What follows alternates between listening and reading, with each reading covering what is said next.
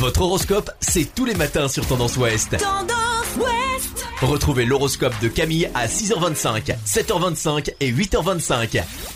Bonjour à tous, on commence votre horoscope du samedi 30 janvier par les béliers. Vous prendrez les rênes et les commandes de votre vie de famille, quitte à passer pour quelqu'un d'un peu trop autoritaire sans tenir compte des autres.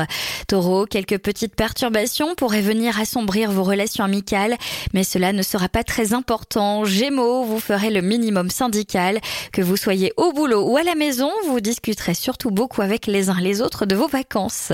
Cancer, sur le plan familial, vous serez amené à prendre une initiative en faveur d'un membre de votre entourage.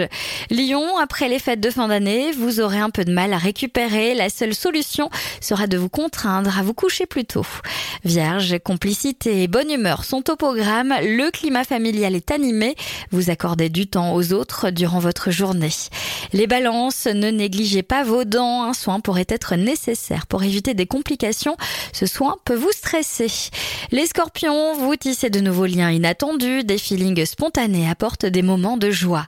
Sagittaire, en étant ultra dynamique et ultra positif, vous prenez les choses avec philosophie, c'est avantageux pour vous.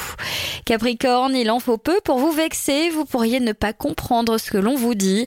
L'incompréhension et la susceptibilité font un mélange explosif aujourd'hui.